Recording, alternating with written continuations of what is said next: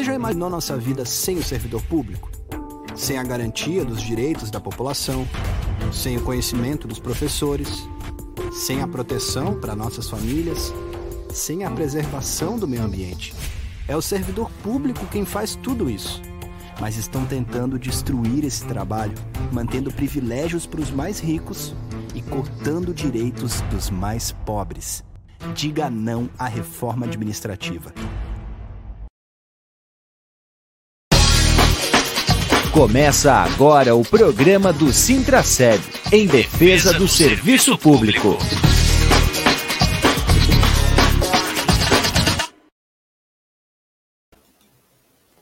Olá, bom dia, amigos e amigas ouvintes da Rádio Comunitária Fortaleza. Olá, servidor e servidora pública municipal de Blumenau, ativos e aposentados. São 11 horas e 1 minuto. Estamos começando a edição semanal do programa do Sintraceb em defesa do serviço público, aqui pela Rádio Comunitária Adenilson Teles, a nossa Rádio Comunitária Fortaleza. Hoje é dia 11 de novembro de 2021. Essa é a nossa edição de número 104, trazendo sempre os assuntos e os temas ligados ao serviço público municipal e a luta dos servidores e das servidoras, através do nosso sindicato, o Sintraceb. Nosso programa também é transmitido simultaneamente por vídeo através dos nossos canais no Facebook e também no YouTube. E para você que ainda não segue o Sintraceb nas redes sociais, fica a dica aí para você acompanhar o arroba Sintraceb no Twitter, no Facebook, no Instagram e também no YouTube. Vamos receber aqui o nosso coordenador geral do Sintraceb, o Sérgio Bernardo. Bom dia, Sérgio. Bom dia, Julião. Bom dia, Mari. Bom dia a todas e a todos que nos acompanham através das ondas da Rádio Comunitária Fortaleza, todas e todos que nos acompanham através das plataformas digitais do Sintraceb, Facebook, YouTube, podcast. Muito bem, Sérgio. O nosso programa de hoje é, tem um tema especial, que é a respeito da aposentadoria do, e do ISBLU, que estão em risco é, mais do que nunca aí após o anúncio feito ontem pela Prefeitura de Blumenau é, sobre a, um projeto de lei que será encaminhado para a Câmara para atualizar a idade mínima de aposentadoria dos servidores públicos municipais que passará a ser de 62 anos para as mulheres e de 65 anos para os homens, é, igualando os servidores federais, estaduais e os trabalhadores da iniciativa privada.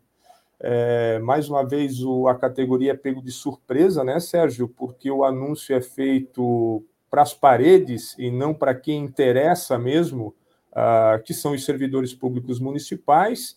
Mais uma vez, o governo fraciona o debate é, é, sobre a questão da Previdência e principalmente sobre o ISBLU, trazendo aí uma série de incertezas e inseguranças é, para o presente e para o futuro. Nós já temos aqui também a presidenta do Conselho de Administração é, do, do ISBLU, a Marilei Schreiner. Bom dia, Marilei, seja bem-vinda. Bom dia, Júlio. Bom dia, Sérgio. Bom dia, Bom dia, Mari. Bom dia a todos que estão nos ouvindo e acompanhando o programa de hoje.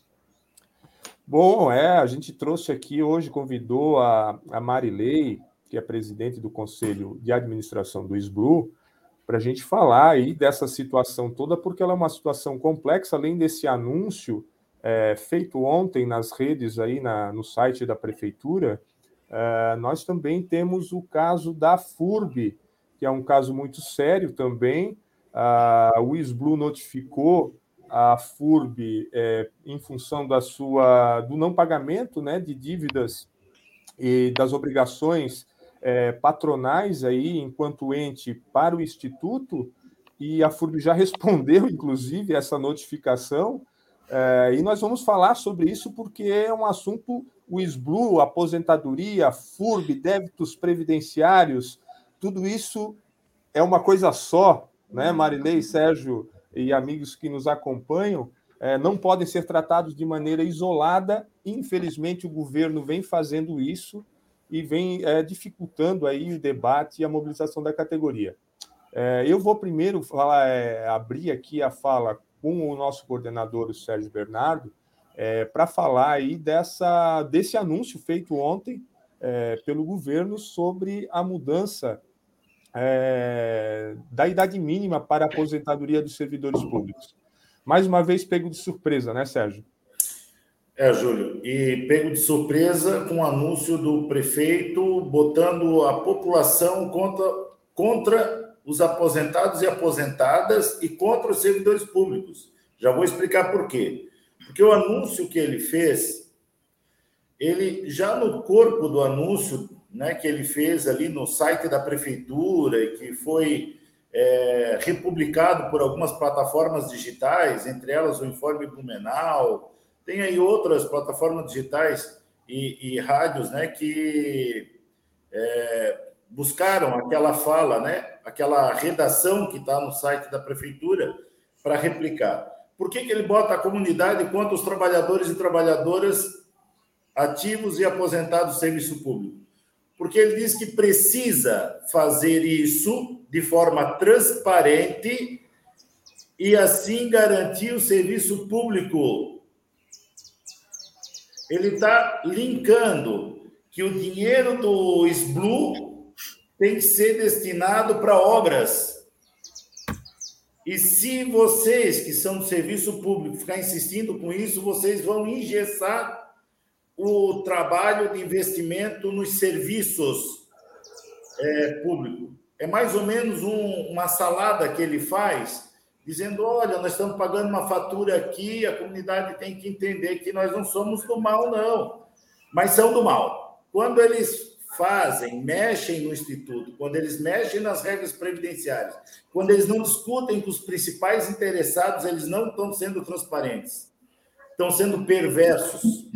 É, então, é, de forma bem, de forma bem séria, eu quero trazer que até ontem, no final da tarde, e hoje a gente continuou garimpando até o início desse programa, não conseguimos achar a redação da qual ele mencionou na, no site da prefeitura no final da tarde de ontem, ontem quarta, é. no final da tarde de terça. Lembrando que terça-feira o sindicato, Júlio, passou o dia inteiro dentro daquela Câmara de Vereadores alertando que isso poderia acontecer. E lembrando a Câmara de Vereadores que tem um acordo firmado com esse sindicato, firmado com os trabalhadores e trabalhadoras do serviço público, de que não façam o debate de forma isolada.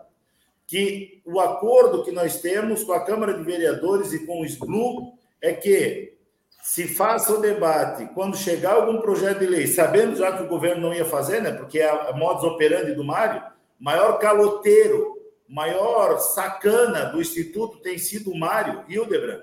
Nós fizemos até o DOR para anunciar para os trabalhadores e trabalhadoras os calotes que ele vem aplicando no SBU, né? Mas já sabendo do modus operandi do Mário Hildebrand, prefeito da cidade, nós fomos lá para a Câmara de Vereadores dizer: olha, em 2019 vocês assumiram um compromisso de, se chegar algum projeto de lei que altere a Lei Complementar 308, que altere as regras previdenciárias, que se faça o debate com a categoria, com o SBLU, com o Conselho de Administração do SBLU, com o governo, com vereadores. Nós fizemos esse combinado. Estavam presentes na, na sala de reunião o, inclusive os vereadores da base aliada do governo, que eram em 2019 e continuam sendo agora, entre eles um servidor público, que é o doutor Marcelo Lazarim, né, que estava na mesa. Outro que tem votado contra os trabalhadores é, permanentemente na Câmara, que estava presente, é o Almir Vieira. E quando nós fizemos essa chamada de atenção na terça-feira, o Matias, o Almir Vieira lembraram perfeitamente desse combinado. Nós voltamos à Câmara de Vereadores em 2020, viu, Marley? Usando a tribuna em expediente, dizendo que nós é, tínhamos que lembrar-los e lembrá-las de que tem esse combinado. Em 2021, o sindicato volta na Câmara de Vereadores, na tribuna e via expediente, lembrando que não se faça discussão nenhuma e cobrando que se faça sim imediatamente uma audiência pública para discutir a alteração das regras previdenciárias, com o debate com todos esses que eu mencionei, principalmente com a categoria. Principalmente com a categoria. Então, é, e daí, só para finalizar aqui essa primeira intervenção, antes da Marilei, quando tu coloca que o SBU está em risco e a, e a, o, a aposentadoria está em risco, Júlio, o sindicato ele vem chamando a atenção desde 2016 com a proposta de reforma previdenciária do governo federal apresentada pelo Michel Temer, golpista. De lá para cá, a gente fez inúmeras greves gerais para dizer que a reforma da Previdência era um risco à nossa aposentadoria. E depois, de lá para cá, levamos muita bomba, inclusive recentemente, é, quem consegue lembrar, né, a nossa luta junto com os trabalhadores do estaduais em Florianópolis para não deixar aprovar o pacote de maldades. A Marilei, eu acredito que vai entrar em alguns detalhes, depois eu volto para dar mais uma pimentada, Julião. É, Sérgio, é, infelizmente o governo não encaminhou, a gente não tem, é, como você mesmo já mencionou ainda, até a esta hora ainda o projeto, qual é a proposta que o, é, de fato que o governo está propondo aí de alteração das leis, né? Ele fala em alteração da lei orgânica e no final do texto fala em alter... depois vai ter uma nova proposta de alteração da lei 308, que é a lei do, do, do SBLU, enfim, mas nós não temos ainda essa proposta.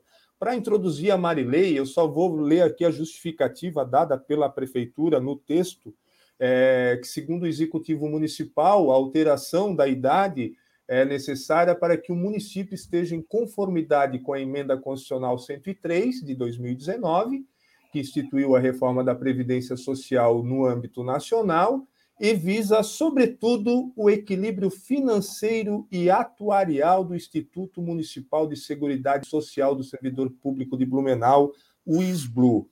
Falando em equilíbrio financeiro, né, Marilei? Uh, nós temos aqui, eu tenho em mãos aqui a notificação que o ISBLU fez à FURB é, sobre o não pagamento aí da, eh, das, das suas obrigações patronais e também de um refinanciamento da ordem de 4 milhões 770 mil.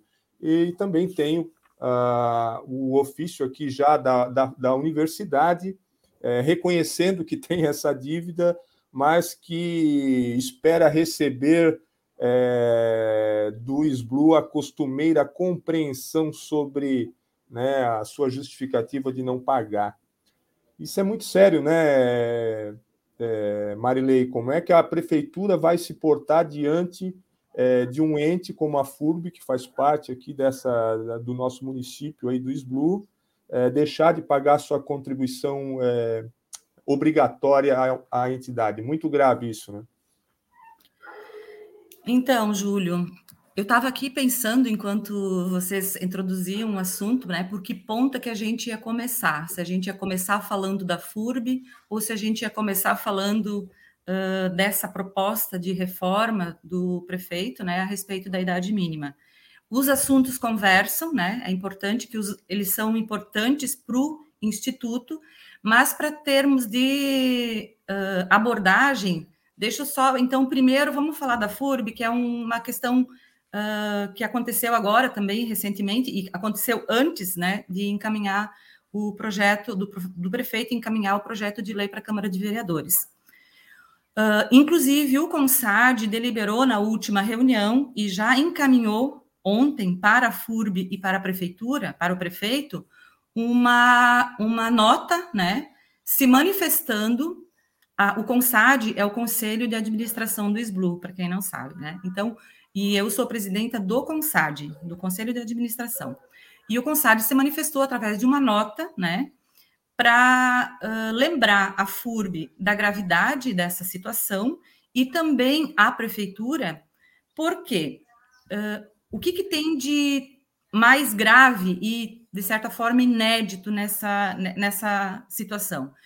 É que a FURB não pagou o parcelamento que ela pediu para o CONSAD e o CONSAD aprovou um parcelamento de, uma, de um débito em duas vezes.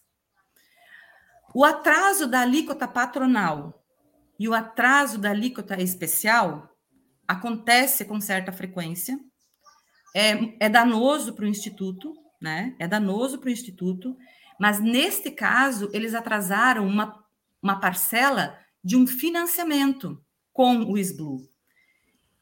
Um parcelamento ele não pode ser reparcelado, por exemplo, e a gente tinha uma máxima de que parcelamento não se atrasa, parcelamento se paga. Então, a, aí está uma postura inédita, né, danosa, extremamente danosa para o Instituto, que é de não pagar um parcelamento. Quando não paga-se o parcelamento, imediatamente a Secretaria Nacional de Previdência Social é notificada, e hoje o município de Blumenau já consta como devedor, como deve, né, o município como devedor na Secretaria Nacional de Previdência. Essa irregularidade, ela pode trazer consequências, por exemplo, para o certificado de regularidade previdenciária, o município de Blumenau tem esse certificado, porque, embora atrase eventualmente uma alíquota patronal ou uma alíquota especial, sempre houve uma negociação, né, um acordo com, com o CONSAD, e aí ele obtém a regularidade. O não pagamento do parcelamento coloca em risco essa certificação. E, é, e não ter essa certificação uh, impõe uma série de uh, obstáculos para que o município acesse uh, recursos, financiamento do, do, governo federal, enfim. Ali na, na nota que a gente emite, a gente fala sobre quais são as consequências que podem o município responder em caso de não obter essa certificação. Então, é extremamente sério, né? E eu convido a todos, a todas e a todos para lerem, né, esse conjunto, a notificação do Instituto, a FURB, a resposta da FURB e a manifestação do CONSAD, que é extremamente importante porque a gente, quando fala que a aposentadoria e o SBLU estão em risco, eu acho que a gente vai ter que começar a fazer mais esclarecimentos a respeito disso. Está em risco, sim. Mas para muitos trabalhadores pode ficar a impressão de que, poxa, se está em risco, então talvez precise dessa reforma. O que, que está colocando o SBLU em risco? Quando acontecem eventos como este, em que uma entidade patronal não cumpre as suas obrigações para com o Instituto, isto coloca o SBLU em risco. Os trabalhadores, as trabalhadoras, pagam as suas contribuições previdenciárias rigorosamente em dia. Nós não temos a opção de não pagar a nossa contribuição dos trabalhadores. Então, tem que ficar muito claro para os trabalhadores e trabalhadoras que não somos nós que estamos colocando o SBLU em risco. Quem está colocando o SBLU em risco, nesse momento, são os entes, e daí entende-se Prefeitura Municipal de Blumenau e FURB, quando não cumprem as suas obrigações previdenciárias. Certo? Então, isso é muito importante que fique claro. Então, nesse momento, em relação à FURB, as coisas estão nesse pé, nós informamos, nós também encaminhamos a nossa nota, enquanto CONSAD, para a prefeitura, porque entendemos que a prefeitura municipal tem uma responsabilidade solidária nesse caso, né? Porque todo ente federativo perde a certificação. Não é a FURB que vai perder a certificação e ela vai arcar com as consequências. Não, todo ente federativo, daí significa prefeitura, autarquias, fundações, e entre elas a FURB, est estariam na iminência de perder esse certificado. Então, é extremamente importante né, que a gente acompanhe isso e que a gente se mobilize, sabe? Eu acho que essa é uma, uma questão que a gente não pode mais protelar, não pode mais deixar para mais tarde, né? E, enfim, uma série de questões que eu pretendo ainda abordar nessa relação com essa proposta que está entrando agora, que é a proposta de modificação da idade mínima para as mulheres para 62 anos e para os homens para 65. Vou passar para a página seguinte, tá? Primeiro, eu queria, eu gostaria de ler o que a prefeitura publicou para a gente analisar isso ponto por ponto e para a gente entender como muitas vezes uma informação, uma, uma, uma publicação disfarçada de informação, na verdade, desinforma e manipula a opinião pública. O Sérgio já deu uma introduzida nessa questão, mas eu acho que a gente pode detalhar um pouco mais. A nota da prefeitura e que muitas, muitos veículos de comunicação estão replicando, como bem o Júlio lembrou, diz o seguinte: a Prefeitura Municipal de Blumenau apresentou nessa terça-feira, dia 9, lembrando que hoje é dia 11 e nós ainda não temos o texto da lei, então a gente está aqui para a gente fazer um pacto de mobilização, mas a gente ainda não tem o texto da lei para poder analisar item por item, tá? A proposta de emenda à lei orgânica do município para atualizar a idade mínima para aposentadoria dos servidores públicos municipais. Quando a gente ouve a palavra atualizar, nos parece razoável, porque na, a gente não quer ficar numa situação desatualizada.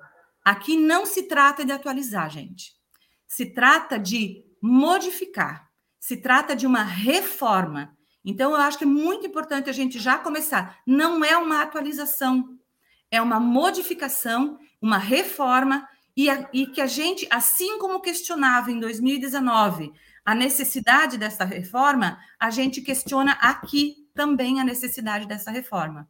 Esse é o primeiro item que eu queria deixar claro. Seguindo, que passará a ser de 62 anos para as mulheres e 65 anos para homens, igualando servidores federais, estaduais e trabalhadores da iniciativa privada. Aí também é uma questão de hum, linguagem, né? Passará é uma coisa parece que incisiva, né? Nós é uma proposta, é um projeto de lei complementar. Nós não tivemos acesso a ela antes, nós não discutimos ela antes, mas a gente vai discutir agora. Esse é um chamamento que nós temos que fazer para os trabalhadores e trabalhadoras do município de Blumenau. Nós temos que estar em todos os espaços reunião de representante, a, a sessão da Câmara de Vereadores, Assembleia dos Trabalhadores do Serviço Público, nós temos que estar em todos os espaços, porque não passará a ser. É um projeto de lei que está em discussão, que está, que está tramitando nesse momento. A alteração é necessária para que o município esteja em conformidade com a emenda constitucional 103, que institui a reforma da Previdência Social em âmbito nacional e visa, sobretudo, o equilíbrio financeiro e atuarial do Instituto Municipal da Seguridade Social do Servidor Público Municipal de Blumenau. É necessária para que o município esteja em conformidade. O município não está em desconformidade. O município está em conformidade com a legislação, porque a emenda constitucional ela obriga algumas alterações que já foram feitas no município de Blumenau. Ela obriga a modificação no que se refere às contribuição dos trabalhadores. A nossa contribuição já passou de 11 para 14%. Ela estabelecia um prazo para julho de 2020 e em agosto de 2020 nós passamos a pagar 14%, ela obriga que os benefícios não previdenciários, ou seja, auxílio doença, auxílio reclusão, que não são benefícios previdenciários, passem a ser de atribuição dos entes, isso já acontece também, né? E obrigou os municípios a instituírem uma previdência complementar.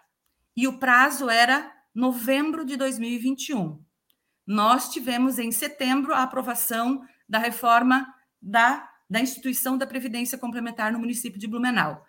Então, aquilo que a emenda constitucional 103 previa como obrigatoriedades, o município já cumpre. A emenda constitucional recomenda que os estados e municípios façam a sua reforma, mas não obriga.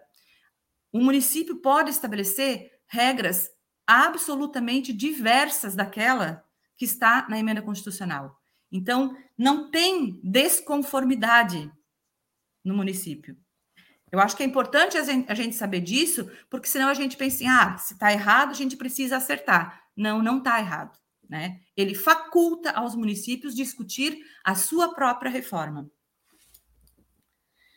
A exemplo do que, do que vemos ocorrer nas ainda a respeito do primeiro parágrafo, né? Visando, sobretudo, o equilíbrio financeiro e atorial do, do Instituto. O que causa o desequilíbrio atuarial é, principalmente, a falta de responsabilidade e compromisso dos entes em relação às suas obrigações enquanto ente patronal. patronal. O pagamento em dia das alíquotas uh, regulares, a ascensão obrigatória, daí sim, da alíquota especial, porque a alíquota especial, que hoje no município de Blumenau está em 10%, ela visa corrigir uma dívida histórica, que depois eu vou falar sobre isso, e que o município diuturnamente joga mais para frente a solução desse, desse problema. Então, não são os trabalhadores que colocam o SBLU em déficit atuarial, pelo menos não exclusivamente. Então, exemplo do que vemos ocorrer na esfera nacional, os números demonstram que nosso instituto não se sustentará no futuro se mantivermos as mesmas regras atuais. Não se sustentará se os entes não, não responderem pelas suas responsabilidades. Esse ajuste é o primeiro passo para o equilíbrio em nossa conta. Gente, ele insiste, ele fica repetindo durante a, a, a, report, a reportagem, não, durante o texto, né? Que a gente precisa fazer isso, senão a gente não garante a, a, o equilíbrio atuarial, etc. e tal. Ele insiste em dizer que isso é uma necessidade e em nenhum momento ele trata da responsabilidade doente. A idade mínima, vamos lá para o terceiro parágrafo. A idade mínima para aposentadoria é mais uma das atualizações, ele volta a falar em atualização, e eu quero dizer aqui, não é atualização, é reforma, é modificação, né? Com a aprovação da emenda constitucional 103, a atualização, ele fala aqui do que já foi feito, que são essas obrigatoriedades que vinham, né, dentro da emenda constitucional para os municípios, e as obrigatoriedades, vejam bem, todas sobre nós, certo? Elas recaem sobre nós trabalhadores. Ou seja, nós trabalhadores estamos sim fazendo a nossa parte no que se refere ao equilíbrio atuarial e financeiro do Instituto.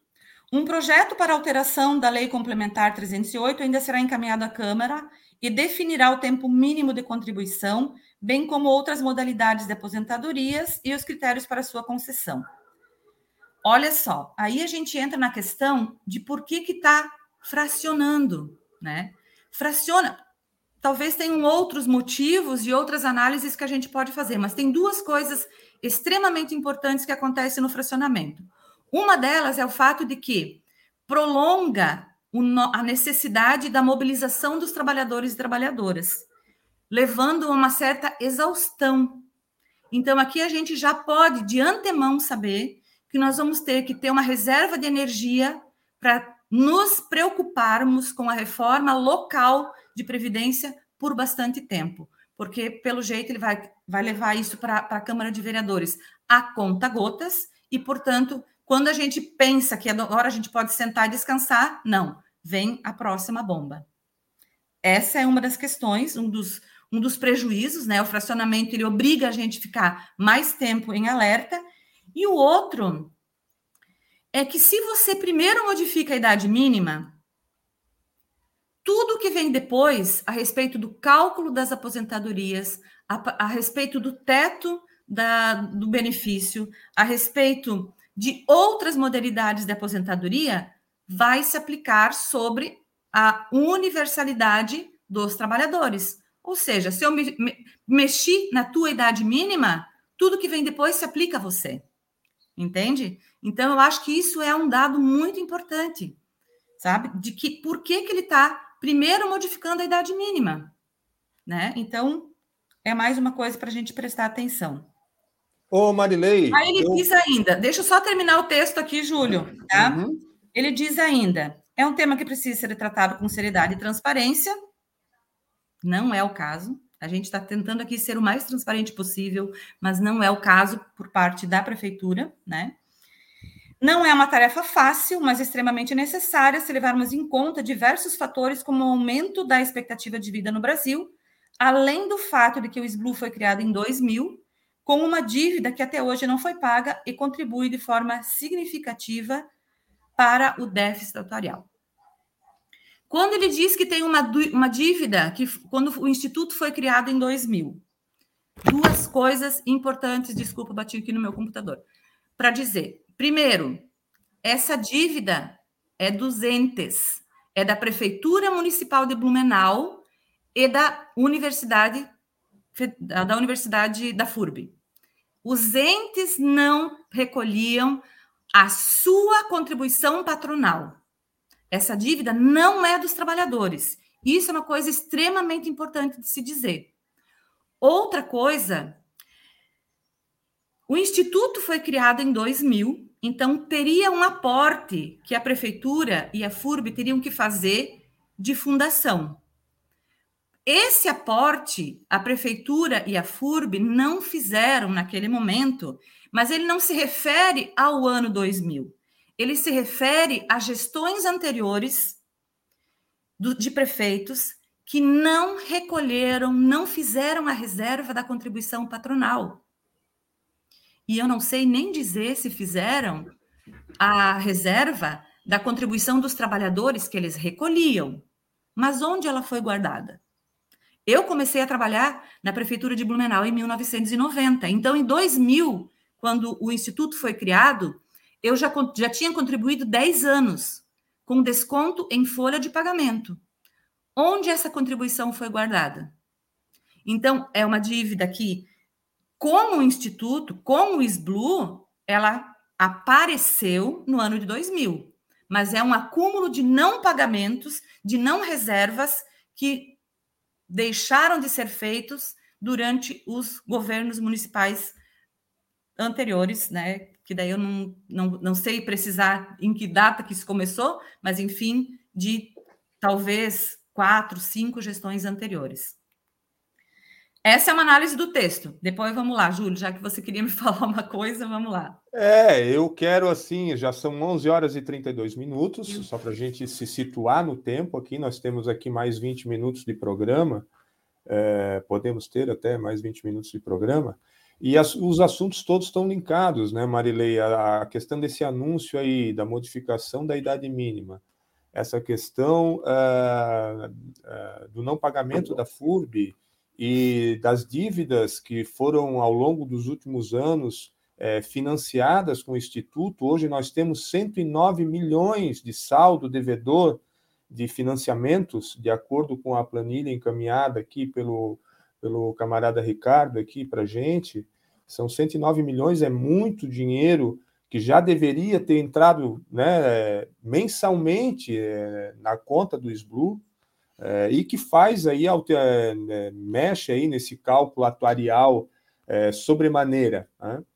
E tudo isso está ligado, né, Sérgio? Porque também tem uma proposta de emenda à Constituição sendo avaliada no Congresso Nacional, que é a PEC 23, é, conhecida como a PEC dos precatórios, que já foi aprovada em segundo turno na Câmara, e que o governo, para conseguir aí é, é, apoio para aprovar esse, é, essa proposta, é, incluiu no projeto a, a possibilidade de refinanciamento de dívidas previdenciárias dos municípios com os seus institutos de previdência.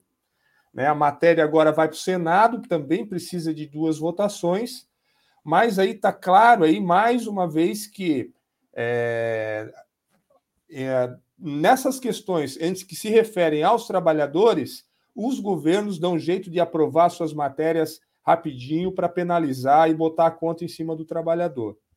Quando é para garantir o direito dos trabalhadores, aí a coisa é mais difícil, né, Sérgio? É, não sei se eu que travei ou o Júlio que travou. Não, é tudo certo. Mas a Mari está. Tá... Vamos lá. Ô, Júlio, a PEC 23 ela é muito perversa. Agora está o debate no Senado, né? Ah, o movimento sindical tem feito um trabalho de tentar barrar essa PEC, mas, no entanto, não é uma tarefa fácil barrar uma proposta de emenda constitucional, onde está trazendo aí para o colo, vamos falar do, do município de Blumenau. Você mencionou aqui que temos mais de 100 milhões, é isso, né, Júlio? Em, em dívidas arroladas, de dinheiro que era para estar tá dentro do instituto, que o prefeito usou para fazer aquilo por uma decisão política, para fazer outras coisas e não aportar onde deveria aportar, que é dentro do instituto. Vou abrir um parênteses aqui, uma brincadeira séria que eu faço com a Marilei nos últimos dias, é a história da FURB. A FURB está pintando a FURB. Está sendo pintada a FURB. Bonito, fica bonito mesmo, né? O prédio pintadinho e tal. Só que a decisão política da FURB foi de pintar a FURB e não colocar o dinheiro que estão usando para pintar a FURB aonde eles têm que colocar. Olha, se a minha casa não está pintada, eu vou pintar a casa ou eu vou garantir a comida na mesa para os meus filhos? Ou eu vou pagar as dívidas que eu tenho? Olha, Júlio, eu não vou pagar a dívida que eu tenho contigo porque eu vou pintar a minha casa, tá, Júlio? Pode ser assim? Não é isso que se faz. Se tu tens uma dívida, ah, mas eu não vou dar conta de pagar tudo. Paga o que tu deve antes de começar a fazer mais dívida. Isso é básico, é matemática básica, né? Uma brincadeira séria que a gente faz, mas que é isso. Então, voltando à PEC 23, está se colocando aí no colo dos municípios e de Blumenau, dizendo: ó, oh, tu pode é, ficar tranquilo que por mais 20 anos tu não vai precisar se preocupar com essa montanha de dinheiro que teria que ser aportado dentro do instituto. Não te preocupa, tu vai rolar essa dívida por 20 anos. É isso que nós estamos falando, é uma disputa do dinheiro que é nosso com a decisão política que esses caras vão tomar, com dinheiro que é nosso, na condição de assegurado do Instituto de Previdência. Então, é um debate que precisa ser feito, é um debate que a gente precisa esclarecer para a classe trabalhadora, que quando a gente fala que a PEC 23 é a PEC do calote, não é só dos institutos próprios de previdência, é a PEC do calote, porque inclusive os trabalhadores que entram para precatório também vão ter problema de receber aquilo que é seu por direito. Então é muita gente que vai deixar de receber aquilo que é seu de direito, principalmente os aposentados e aposentadas, colocando em risco ainda mais a nossa previdência. Então, é, a princípio, a gente precisa ficar atento um olho no peixe, outro no gato, né? De que tem coisas piores ainda por vir. E daí eu quero voltar um pouquinho naquilo que a Marley falou, ah, que tem uma grande armadilha que vem aí num dos pacotes, Marley, que é a taxação dos aposentados. A taxação dos aposentados, todas as propostas são perversas, mas a taxação do aposentado é a faca no coração do trabalhador e da trabalhadora. E nós não estamos falando do Sérgio, que vai se aposentar daqui a 20 anos. Nós estamos falando da Marilei, que já está aposentada. Nós estamos falando da dona Deolinda, que nos acompanha aqui, que já está aposentada. Nós estamos falando de pessoas que recebem acima de um salário mínimo, acima de um salário mínimo, que não são obrigados a pagar, mas eles vão botar isso no meio do texto e nós temos que estar muito bem organizado, né? A categoria tem que estar muito bem organizada para impedir que eles façam.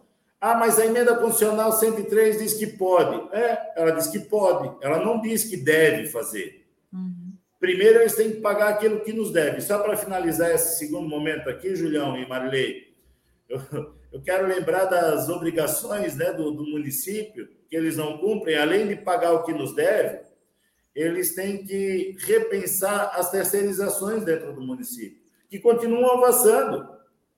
Nós temos um terço do magistério que está na condição de ACT. São valorosos trabalhadores e trabalhadoras que têm que estar na condição de efetivo e contribuindo para o SBLU e não para o INSS nós temos que repensar, além da chamada do, as chamadas de concurso, é as chamadas do concurso. Eles uhum. abrem concurso para fazer de conta que abre concurso para dar uma resposta para o Ministério Público que a gente está cobrando há tanto tempo. Mas eles botam uma vaga para cada cargo. Um faz de conta que acontece, porque não são obrigados a chamar. Tem que ser obrigado a chamar. Tem que reverter a terceirização. Tem que chamar concurso. Tem que chamar do concurso. Né? Então, essas obrigações do município não estão tá lá na lei, como diz a Marilei. Só está trazendo para o colo do trabalhador que já está pagando 14% de uma dívida que não é dele e dela, né? como diz a Marilei, já em 1990 ela já contribuía, e daí, Marilei, tem, uma, tem um conto que cada, é, conto cada um que conta aumenta um ponto, mas eu vou te dizer que eu entrei no município em 1999. Quando eu entrei, eu já recebi a informação de que o SASSI tinha um fundo, o SASSI usou o dinheiro do fundo, era antes do SBLU, tá? Antes do SBLU. Uhum. Exato. O SASSI usou o dinheiro para uma outra finalidade. Quando vem o Décio e vem a responsabilidade de organizar o Instituto Próprio de Previdência, ele não tem o dinheiro do fundo porque o SAS tinha usado em gestões anteriores. A FURB tinha o dinheiro. Uhum. Estou falando ponto que cada um fala, aumenta um ponto. Mas essa fala, eu posso estar sendo traído pela memória, mas foi o Chiram, o atual presidente do SBLU, que me contou. Na época já. Eu ainda era novo. Ah, 20 anos atrás, mais 30 anos atrás, né? ah, o Chiramo chama atenção, 22 anos, o Chiramo chama atenção que a FURB tinha o dinheiro. Mas como a prefeitura não tinha o dinheiro, opa, se a prefeitura não vai aportar, eu também não vou aportar. Então, fizeram um acordo de é, como financiar essa recuperação do dinheiro que teria que repor. Então, finalizando de verdade, nós temos, então, um déficit atuarial de 3 bilhões. Se eu estiver errado, eu peço para que vocês dois me, me corrijam. Nós estamos com um déficit atuarial de 3 bilhões e o município quer botar no colo dos trabalhadores e das trabalhadoras a recuperação desse déficit atuarial, aumentando, taxando, enfim, tirando os direitos previdenciários. Mas em nenhum momento ele fala da alíquota suplementar, que é da responsabilidade dele, a terceirização, a reversão da terceirização, a chamada do, dos concursos e pior, ali na frente vem o golpe, né? O parcelamento da dívida, já tendo 3 bilhões de déficit atuarial, o parcelamento da dívida em 20 anos, que vai ser os próximos golpes que a gente está vendo por aí. Aí, ó, o Sérgio e a Marilei estão trazendo bem aqui, eh, de forma clara, para a gente como é que as coisas estão ligadas aí, por que, que o sindicato chama atenção de não poder fazer esse debate de maneira fracionada, porque a gente precisa sempre analisar todo o contexto. Eu sei que a Marilei ali está se coçando, ela tem um monte de coisa que ela queria falar, mas eu vou provocar ela numa coisa aqui, são 11 horas e 43 minutos, é, ela é, a, como ela, ela mencionou no começo, ela é a presidenta do conselho hoje é, de administração do SBLU, ela é a representante indicada pelo sindicato no conselho e é a atual presidenta. É, mas o que nós estamos falando aqui, para além de tudo isso, é, é da necessidade da mobilização da categoria, né, Marilei? E a, existem as coisas que o, a, a Marilei, enquanto presidenta do conselho, faz e pode fazer, né? E está fazendo, e os conselheiros que estão lá agora, nessa nova fase aí, até este momento aí do Conselho de Administração, deixando de ser condescendente, como sempre foi aí nos últimos períodos, mas é, tem o seu limite. E aí tem a parte dos servidores, que aí cabe ao sindicato e à categoria fazer a mobilização, né, Marilei? Muito bom, Júlio. Obrigada por essa provocação, porque é, eu acho que é um tema muito importante a gente saber o que, que são os limites de atuação de um conselho, né? Conselho de administração do SBLU, ele se manifesta a respeito daquilo que está legalmente instituído. E é um conselho de nove pessoas que se reúne uma vez por mês e extraordinariamente sempre que achar necessário todo e qualquer assunto, toda e qualquer discussão, toda e qualquer manifestação do conselho tem que ser definido pelo conselho, né? Então, não é uma pessoa individualmente, é o conselho que define. E claro que nesse momento, pelo fato de que a gente está com uma representação dos trabalhadores e trabalhadoras uh, em maioria dentro do conselho, isso nos dá uma, a possibilidade de tentar barrar esses calotes, né, como o Sérgio fala, essas, essas, esses parcelamentos que vinham em 60 vezes, em 40 vezes, né, até antes disso, e de a gente poder dizer de uma forma mais efetiva que o SBLU não é uma agência bancária, que o SBLU é o Instituto dos Trabalhadores, que para os trabalhadores é melhor receber a alíquota do que parcelar. Então, se é melhor para o Instituto, se é melhor para os trabalhadores receber, é isso que a gente vai tensionar. É claro que o Conselho não tem, obriga não tem uh, uh, poder de fazer, tirar o dinheiro da universidade e botar dentro do Instituto. Quem está não pagando é, o, é a FURB, quem está protelando é a Prefeitura.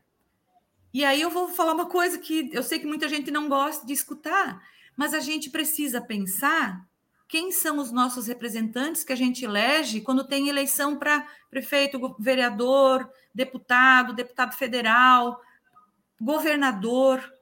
Porque se nós colocamos, quando a gente, vou falar de vereador, que está aqui na nossa, né, no nosso território, eu preciso saber o que, que o vereador no qual eu vou votar pensa a respeito da reforma da Previdência, a respeito da reforma trabalhista, a respeito da terceirização, a respeito da PEC 32, a respeito da importância do serviço público. Porque se ele é favorável às reformas que estão vindo para as nossas costas, não é o sindicato que vai ter capacidade de reverter isso. Então a gente coloca lá vereadores que votam a favor das reformas que o executivo propõe, que o próprio legislativo propõe, e depois espera que uma entidade sindical reverta essas, essas questões. Nós temos o poder e temos a, a, o papel de lutar, sim, lado a lado, mas se a gente tiver pessoas no legislativo que estão conosco, ou no executivo que estão conosco, a nossa trajetória fica muito mais tranquila, né? Então, não dá para a gente desvincular essas duas coisas, porque quem toma as decisões é o executivo e o legislativo, e a gente está sempre lutando, porque é para isso que existe o sindicato, está sempre lutando por direitos ou pela manutenção dos direitos que a gente já conquistou. E aí, uma coisa que eu acho importante a gente falar é que a gente tem percebido, né, que muitas vezes nessa conversa sobre a previdência parece que as pessoas não percebem que ela as mudanças vão afetar todas, todos e todos que estão trabalhando. Parece que está se, tá se falando de outras pessoas, de outras categorias, né? E daí eu, eu, eu fiz uma pergunta aqui na minha agenda para mim mesma por que, que as pessoas não estão preocupadas ou comprometidas? Por que, que parece que existe uma certa apatia, um certo conformismo, né? Quando a gente conversa com as pessoas. E eu tenho algumas hipóteses que eu quero conversar. Primeiro, tem gente que acha que a reforma de 2019 já englobou todo mundo. Então, ah, eu de certo vou trabalhar mais 20 anos, não tenho o que fazer. Não. A reforma de 2019, ela afetou os trabalhadores do INSS e os trabalhadores do regime próprio federal, os trabalhadores públicos federais. Se nós éramos contra as reformas lá, a gente continua sendo contra as reformas aqui, e é nesse sentido que a gente vai atuar. Então é importante que os trabalhadores e isso foi uma coisa que a mobilização dos sindicatos, das centrais sindicais, dos movimentos lá na época conseguiram, porque a proposta inicial do governo federal é de que a reforma abrangesse todo mundo.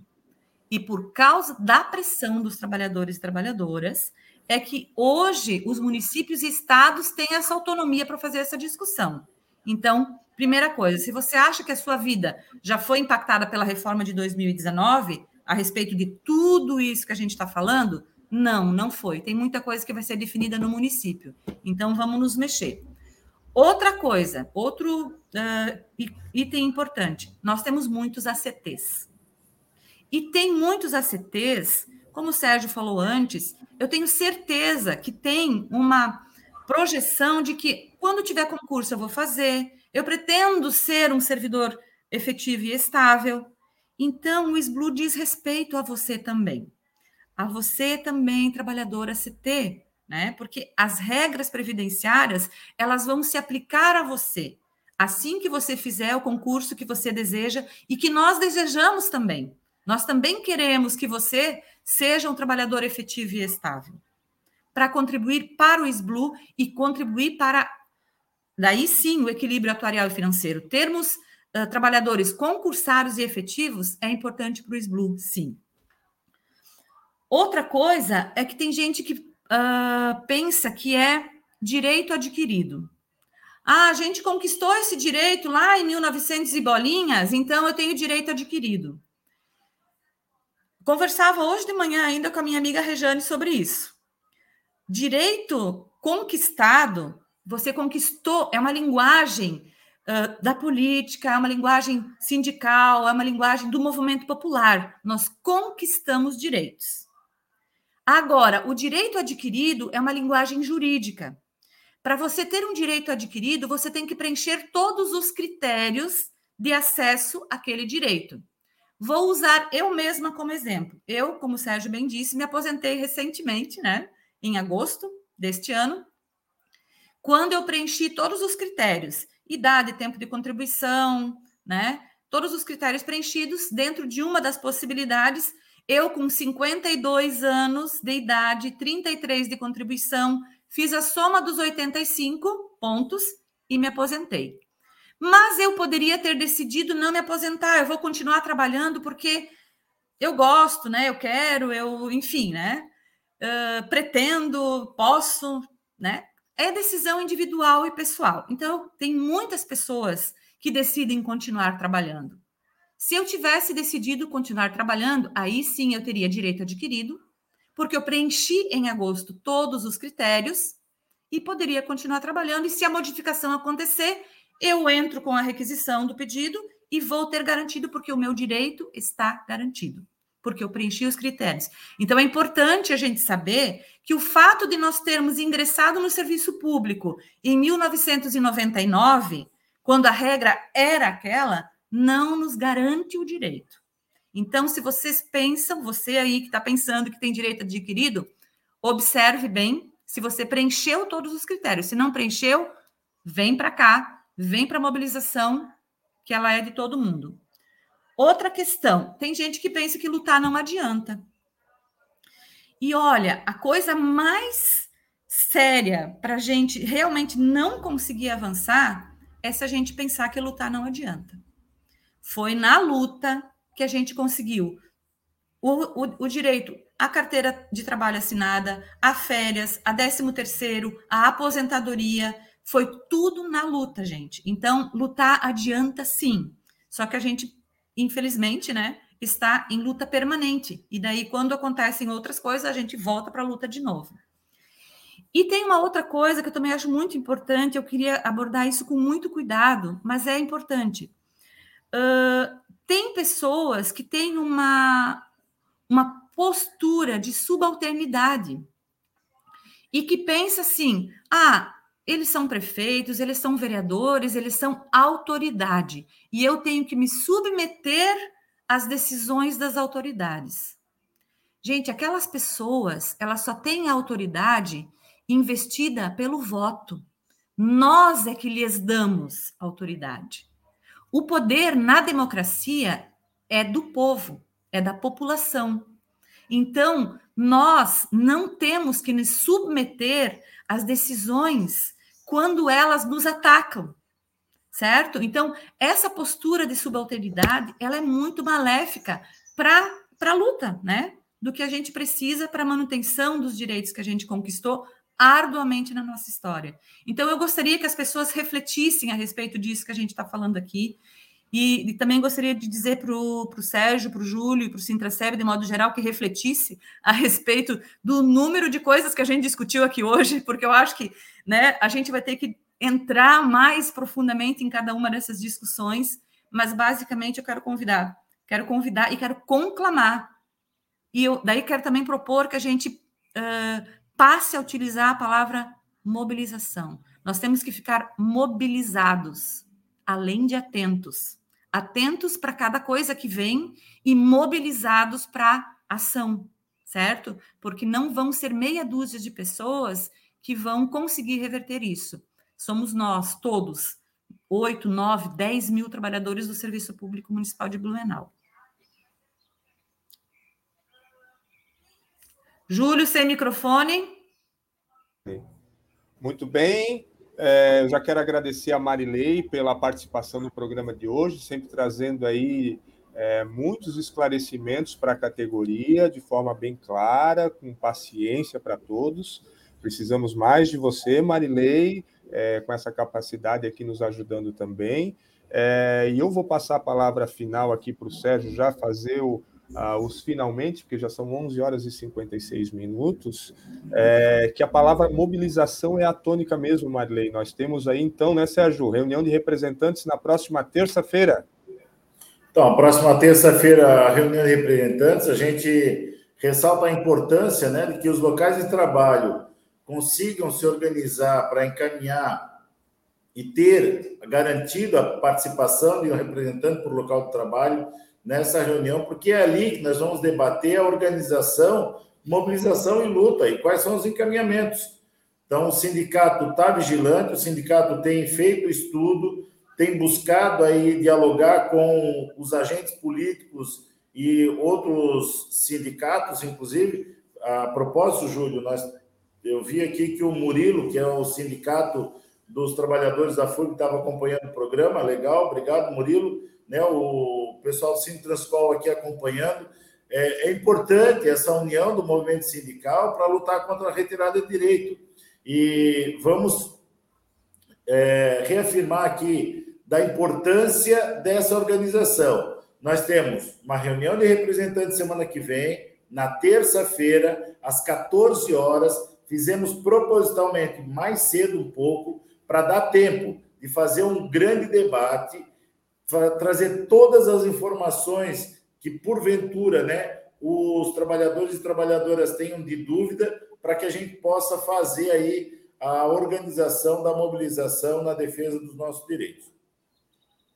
Muito bem. Marilei, mais alguma palavrinha?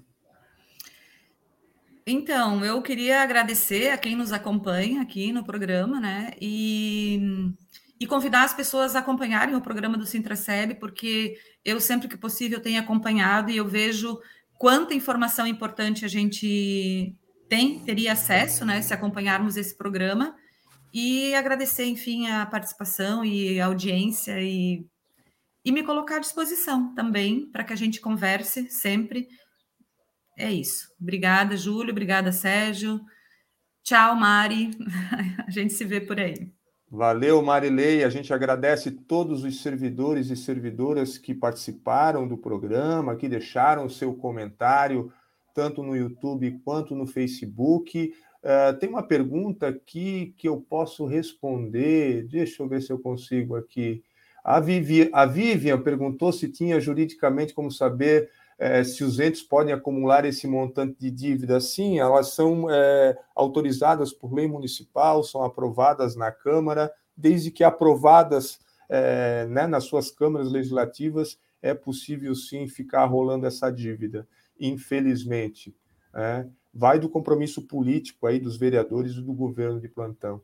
É, agradecemos a todos aqui, ó, Murilo também aqui, é, deixando seu recado, presidente lá do Sinceps, e, claro, também agradecemos a todos os ouvintes da Rádio Comunitária Fortaleza, da região da Fortaleza, que nos acompanharam, aos aposentados, aos ativos, aos servidores e servidoras é, que acompanham o nosso programa sempre às quintas-feiras, às 11 horas, trazendo sempre aí os assuntos e os temas ligados ao serviço público municipal. A gente deixa aquele abraço a todos e a todas a Mari, a nossa intérprete aqui que participou também, a Joyce lá no estúdio da rádio e a todos vocês. Nós voltamos na próxima quinta-feira. Um abraço a todos. Você ouviu Programa do Sintraceb. Realização Sindicato Único dos Trabalhadores no Serviço Público Municipal de Blumenau.